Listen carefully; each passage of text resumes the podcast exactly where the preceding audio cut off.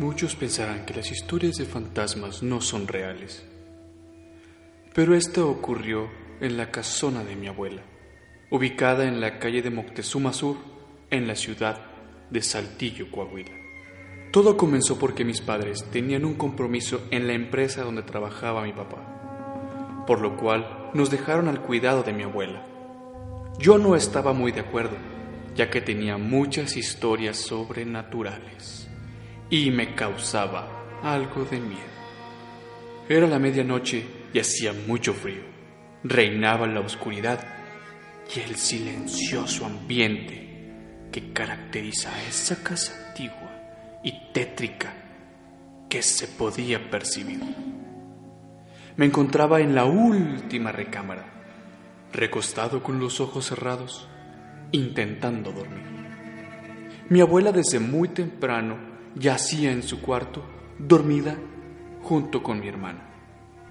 Todo estaba tan tranquilo y yo no veía la hora en que llegaran mis padres para que pudiéramos irnos cuando en medio de la oscuridad escuché que alguien chistó.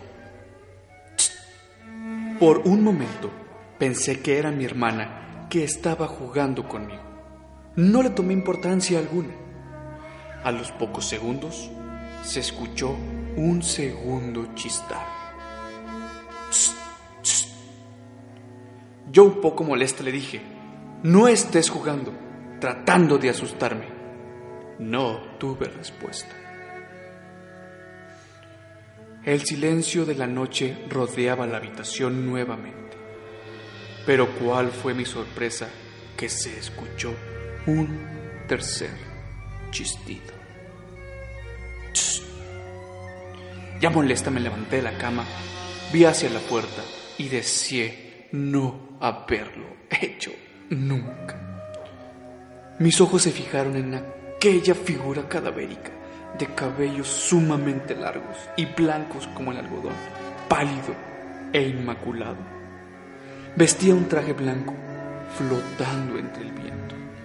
Tenía ojos huecos y rojos, como flamas de fuego que iluminaban su rostro descarnado de calavera fijos en mí.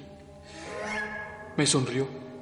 Yo estaba petrificado, sin poder moverme. Sentía mi corazón palpitar fuertemente.